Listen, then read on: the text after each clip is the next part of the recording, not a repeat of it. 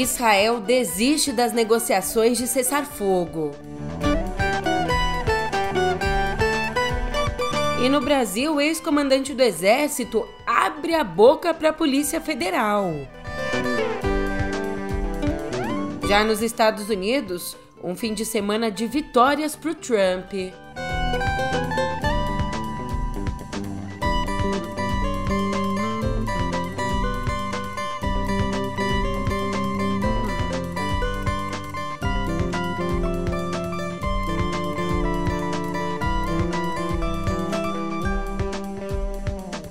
Ótimo dia, uma ótima tarde, uma ótima noite para você. Eu sou a Julia Keck e vem cá, como é que você tá, hein? Segundona, que ótimo começar mais uma semana com você nesse dia 4, mas infelizmente as notícias são bem delicadas no pé do ouvido. Música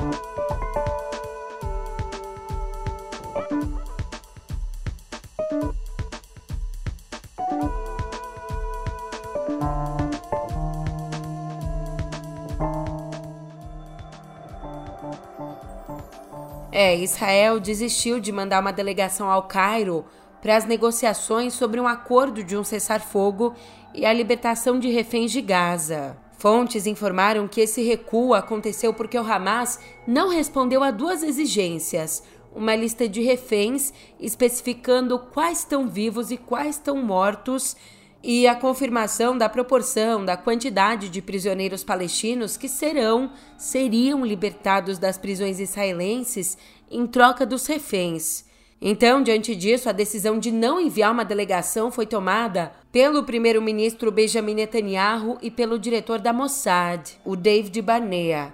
Uma delegação do Hamas chegou ao Cairo pela manhã. Aliás, a decisão israelense aconteceu só um dia depois de um alto funcionário da Casa Branca ter dito a jornalistas que Israel tinha basicamente aceitado uma proposta de cessar fogo de seis semanas. Já autoridades egípcias e americanas informaram que ainda existe a expectativa de se fechar um acordo antes do dia 10 de março, que marca o começo do Ramadã, o mês sagrado do Islã. Em paralelo ao encontro no Egito, o ministro do Gabinete de Guerra israelense, o Benny Gantz, está nos Estados Unidos para encontros com autoridades, entre eles a vice-presidente Kamala Harris, que voltou a clamar pelo cessar-fogo. Acontece que essa viagem não foi previamente autorizada por Netanyahu, que está furioso e que teria dito a Gantz que Israel só tem um primeiro-ministro. Gantz é da oposição a Netanyahu e só está no governo por conta dos ataques do 7 de outubro. Já que a gente falou aqui dos Estados Unidos, no sábado, os Estados Unidos começaram a operação de lançar ajuda humanitária por via aérea na faixa de Gaza. Mais de 35 mil refeições foram levadas em três aviões C-30. França, Egito e Jordânia também já fizeram lançamentos aéreos de ajuda humanitária para a região o que é bem necessário, afinal, um quarto da população de Gaza está a um passo da fome extrema, isso de acordo com a ONU. E mais, uma a cada seis crianças com menos de dois anos sofrem de desnutrição e emaciação, a magreza extrema. Nesse sentido, uma investigação da CNN, feita a partir de documentos e ouvindo trabalhadores das agências humanitárias e do governo, esse levantamento identificou que os itens que são com mais frequência barrados por Israel na fronteira de Gaza são anestésicos e máquinas de anestesia, também cilindros de oxigênio, ventiladores mecânicos e sistemas de filtragem de água. E agora chegamos aqui no cenário nacional, solo brasileiro, onde o general Freire Gomes respondeu a todas todas as perguntas da Polícia Federal durante as mais de sete horas em que ele prestou depoimento na sexta, dia 1. Ele é quem estava no comando do Exército em 2022.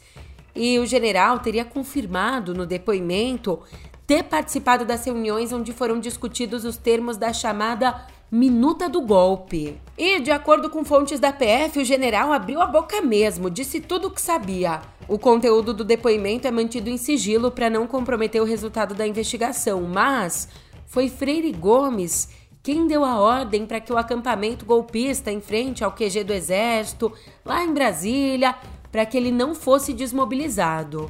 E agora a PF quer saber se a ordem partiu dele mesmo ou se ele recebeu uma ordem superior para evitar que o acampamento fosse desmontado.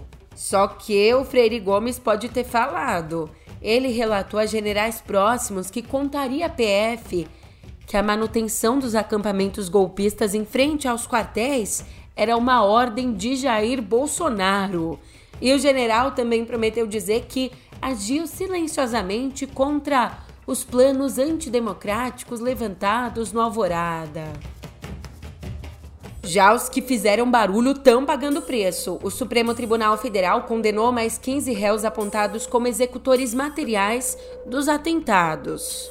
Então, na sexta, a maioria dos ministros seguiu o relator, o ministro Alexandre de Moraes, que determinou penas de 12 a 17 anos de prisão em regime fechado pelos crimes de abolição violenta do Estado Democrático, golpe de Estado, deterioração do patrimônio tombado e associação criminosa armada. Cássio Nunes Marques e André Mendonça, além do presidente do STF, Luiz Roberto Barroso, divergiram de Moraes quanto aos crimes. Mas, além do tempo de cadeia, os réus também foram condenados ao pagamento solidário de 30 milhões de reais como forma de reparar os danos ao patrimônio público. É fundamental que a galera lide com as consequências. Mas o povo continua pensando isso em relação à Lava Jato? E a resposta é que sim. De acordo com o levantamento Genial Quaest, a Lava Jato continua com a maioria de aprovação entre a população brasileira. Na pesquisa, cerca de 50%, metade dos quase 2 mil entrevistados, dizem acreditar que a Força Tarefa realmente combateu a corrupção, contra 37% que não acreditam nessa afirmação. Ainda 42% acreditam que a operação terminou por conta da ação de políticos, 25% acreditam o fim aos excessos cometidos pelos agentes e para uma minoria, 8%. 8% acreditam que terminou porque a corrupção também terminou quando Bolsonaro chegou ao poder.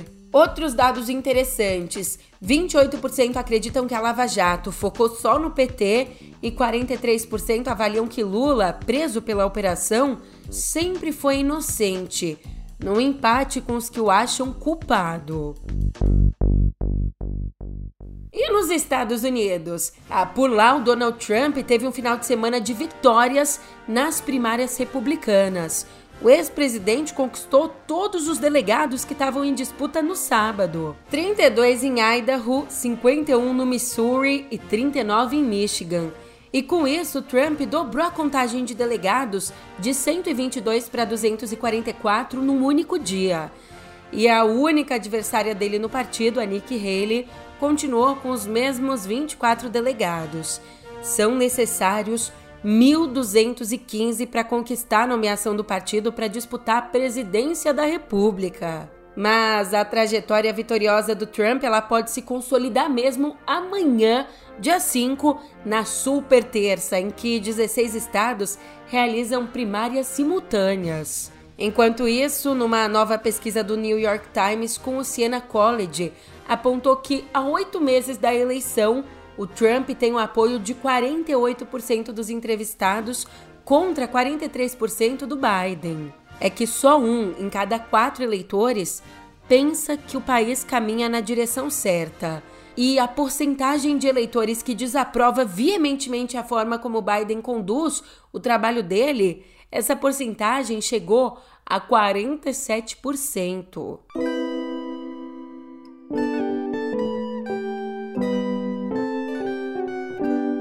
A gente já começa a editoria de viver com absurdo.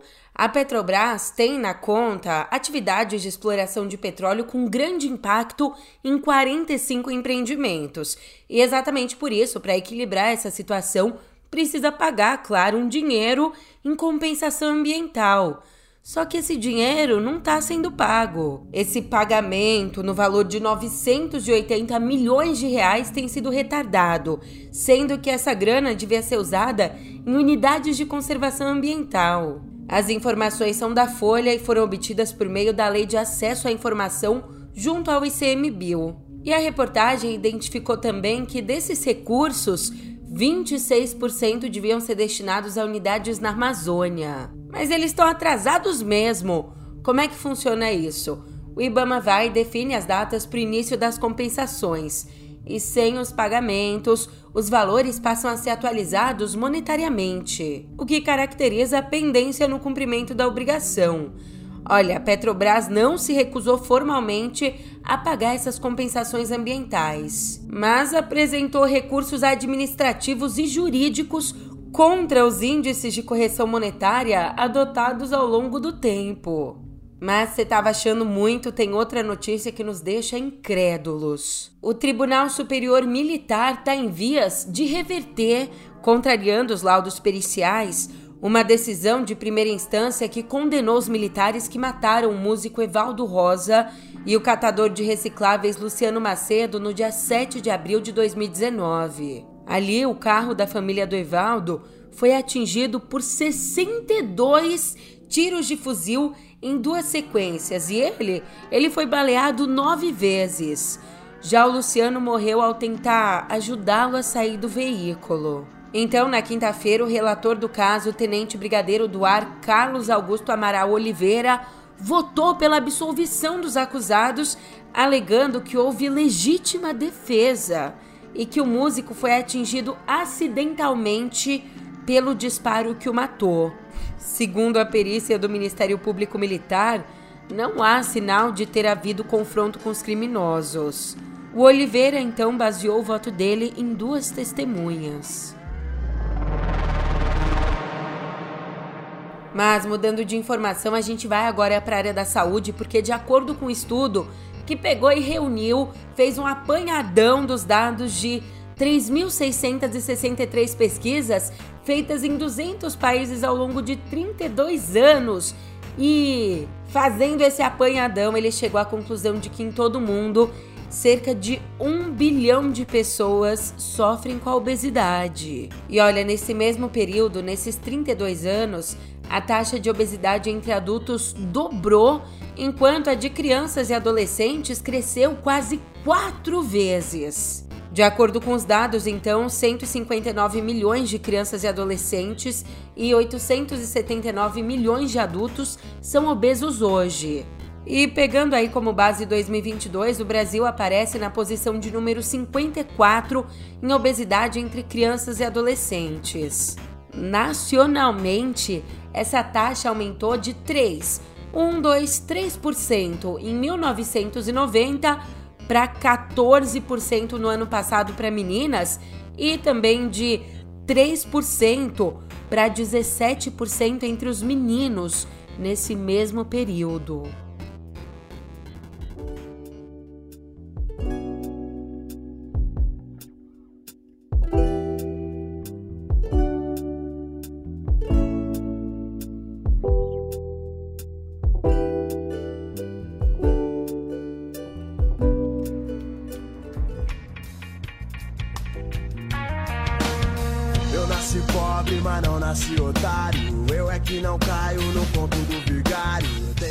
O Marcão Brito e o Thiago Castanho que o digam. Os guitarristas, este Ali Brown Jr., acusaram o filho e herdeiro do Chorão, o Alexandre Lima Abrão, de falsidade ideológica em documentos relativos ao processo judicial de disputa sobre a marca da banda.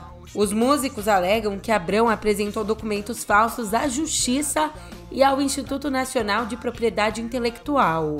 Para você entender, é que assim, o nome da banda é uma referência ao Charlie Brown dos desenhos do Snoopy, representado pela Peanut Worldwide. E assim, há um tempão, a banda firmou uma parceria para usar o nome, e então qualquer novo acordo é preciso que a Peanut saiba.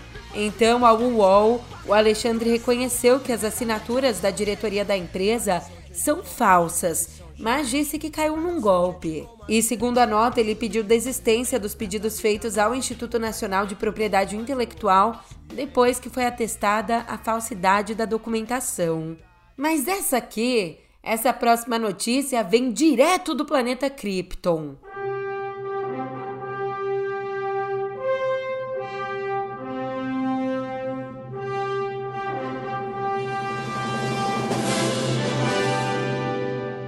O James Gunn, o diretor, aproveitou o aniversário do Superman, que, se você não sabe, foi definido em 1976 pela DC como dia 29 de fevereiro. Ele aproveitou essa data festiva para divulgar nas redes sociais a primeira imagem oficial do novo filme do Kryptoniano, que deve ser lançado na metade do ano, na metade do ano que vem. Então, se você não viu a foto, você não perde por esperar e não perde mesmo, porque essa imagem, na verdade, só traz um detalhe do símbolo do herói. A gente não consegue saber, por exemplo, se ele vai voltar a usar cueca por cima das calças, nada disso. Ah, e o Gunn também anunciou uma mudança no título do longa. Escreveu assim, abre aspas, quando terminei o primeiro rascunho do roteiro, chamei o filme de Superman Legacy, ou em tradução livre, O Legado de Superman. Mas quando fechei o rascunho final, ficou claro que o título era Superman. E ele escreveu isso em caixa alta, esse Superman. Super mesmo. Mas daqui para frente o noticiário nos obriga a voltar, a colocar o pé no chão porque a gente tem duas, duas despedidas dolorosas. E a primeira delas é uma perda irreparável para minha classe. Morreu ontem, aos 60 anos, o jornalista e músico Cláudio Tognoli. A causa da morte não foi informada pela família. Ele estava internado por complicações depois de passar por um transplante de coração.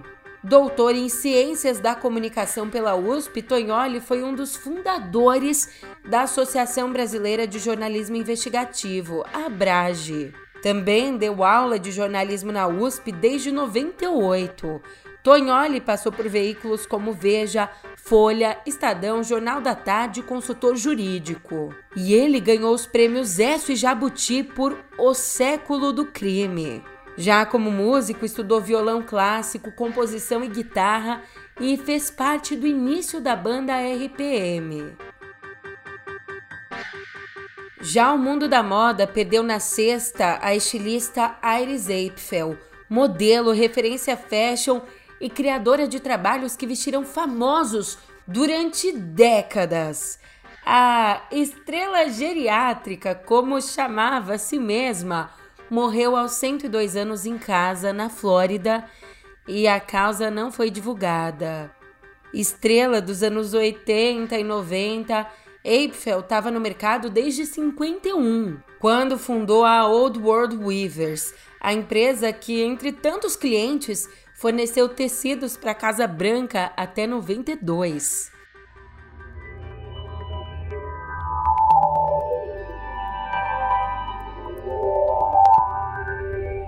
Aqui no nosso bate-papo tecnológico, nossa editoria de cotidiano digital, você fica de boca aberta com Elon Musk. Olha o que ele fez: o bilionário entrou com uma ação na justiça contra a OpenAI, a criadora do Chat GPT, e contra o CEO da companhia, o Sam Altman. E tudo isso porque, segundo Musk, eles abandonaram a missão de desenvolver inteligência artificial para o benefício da humanidade, não por lucro. E é importante dizer que ao longo dos últimos quatro anos, como a gente tem acompanhado, a Microsoft vem investindo bilhões na OpenAI, o que o Musk alega que comprometeu o compromisso da empresa com o desenvolvimento de produtos abertos e disponíveis para todos. E o processo diz ainda que a OpenAI vem mantendo o design do Chat GPT-4, o seu modelo de inteligência artificial mais avançado, em completo segredo.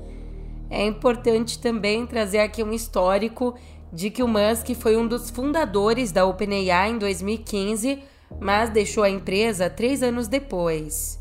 E se acha, os executivos da OpenAI não deixaram barato e se manifestaram internamente para desmerecer as afirmações feitas pelo Musk. Num memorando, eles dizem que as acusações do bilionário sobre o chat GPT ser uma AGI, uma inteligência artificial geral, que seria aí uma espécie de tecnologia que copia a mente humana em tarefas de criatividade? Eles dizem que essas alegações são completamente falsas, assim como as de que a companhia abandonou o objetivo original e se tornou só uma subsidiária da Microsoft. E o Sam Altman em si declarou que os ataques continuarão nesse ano difícil para a empresa.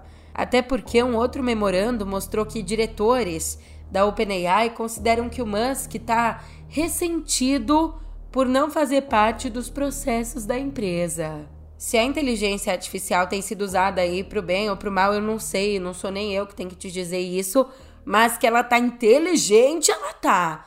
E o GPT-4, a versão mais avançada do Chat GPT, bateu 151 desafiantes humanos num teste de pensamento divergente. Essa competição entre o principal produto da OpenAI e os humanos fez parte de um estudo publicado na Scientific Reports e ofertou três desafios aos participantes. Ali, eles foram convidados a dar um novo uso para ferramentas simples, como garfos, já em um outro desafio, eles foram convidados a imaginar consequências de uma ação e no terceiro desafio, a pensar situações hipotéticas.